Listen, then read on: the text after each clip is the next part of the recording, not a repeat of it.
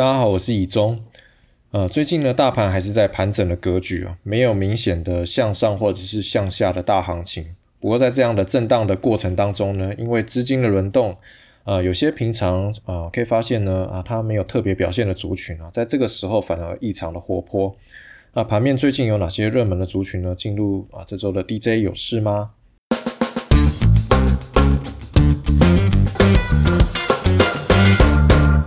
那一样先从美股来看啊，这次帮大家问了分析师的看法。那分析师认为呢，由于目前的通膨情况比较严重，那对于啊 Fed 来说呢，啊通膨跟经济如果摆在一起来看，Fed 呢一定会优先处理通膨的问题，因为相较于拯救经济，可以透过利率或者是财政政策这些工具来刺激经济的成长，比较好处理。那通膨问题呢就比较棘手。那另外呢，目前的乌俄战争的持续嘛，那乌俄的能源出口呢也占据全球的一定分量。那如果各国都不买俄罗斯的能源呢，能源的供给就会有缺口，那价格呢就会越来越贵。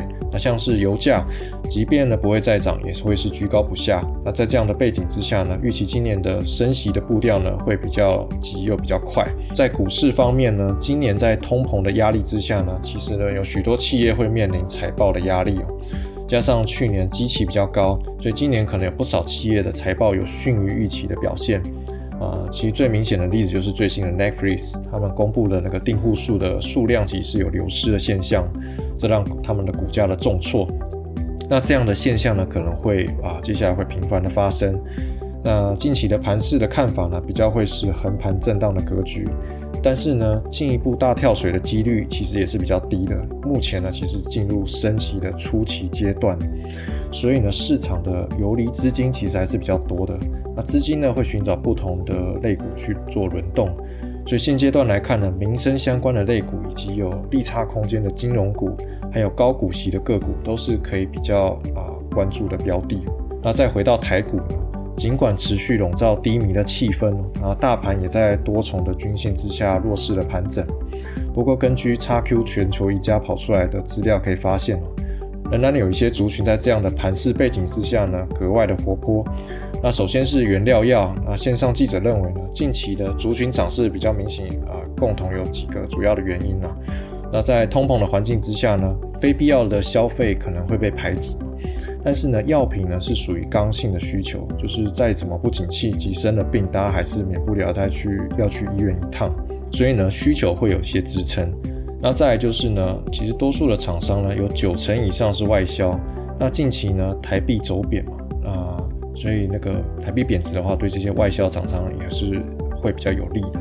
那这些都是近期啊，这个族群受到市场资金青睐的原因。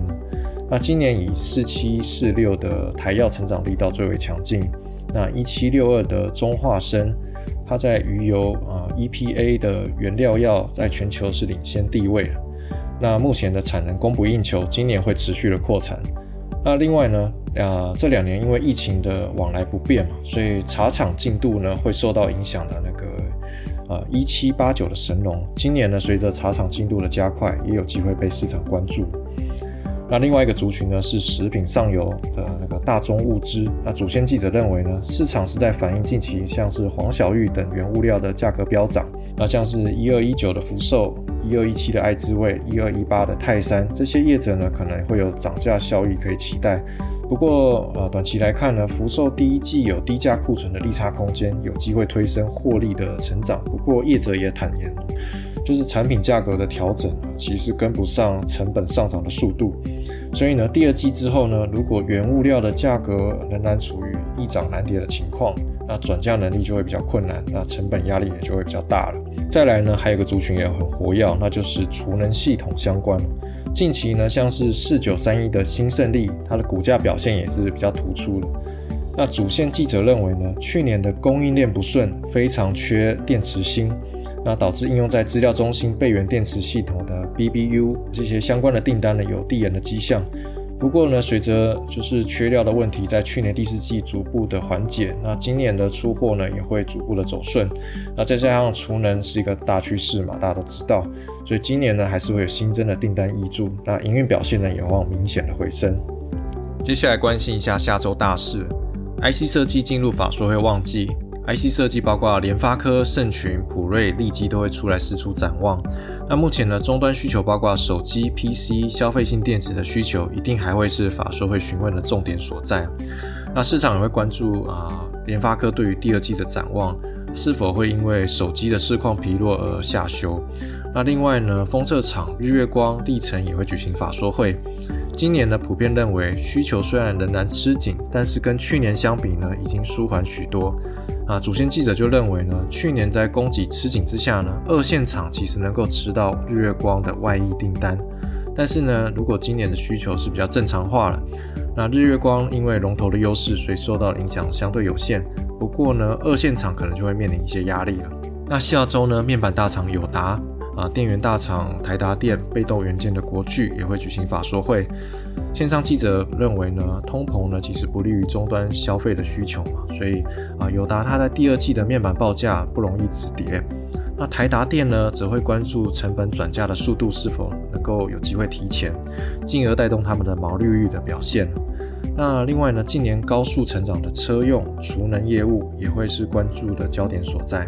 国巨方面呢，尽管近期的终端需求有不断有杂音哦，不过啊，国巨应用在车用、工控、国防、医疗这些啊，比较是属于利基型产品的营收呢，占大约八成之多，所以影响可能是相对可控。那目前的订单出货比呢，那个 B B ratio 值大是大于一。那市场呢也关注是否能够涨价呢，能够反映成本。那最后看到船产，四月下旬呢，不锈钢的上游即将开盘。那记者认为呢，啊，日本的新日铁五月的不锈钢涨价的幅度达到二十 percent。那这个显示什么？就是国际的行情动能还是相对是充足的。那台湾厂商呢，四月呢，其实那个价格其实也是没有涨足的。并且呢，观察呢，近期的镍价跟上个月相比，其实虽然是略减，但是还是在历史的高档。所以呢，判断呢，呃，开出平盘或者是小涨的方向是比较可以期待的。那我们最近一集的 podcast 才做不锈钢，如果大家如果还没有听的话，就是可以再回去复习一下。好啦，那最近的疫情升温呢，大家出门要小心。我这集呢也是在家里录制的，稍微比较不清楚的地方的话，那要请大家多多包涵。那我们下周见啦，拜拜。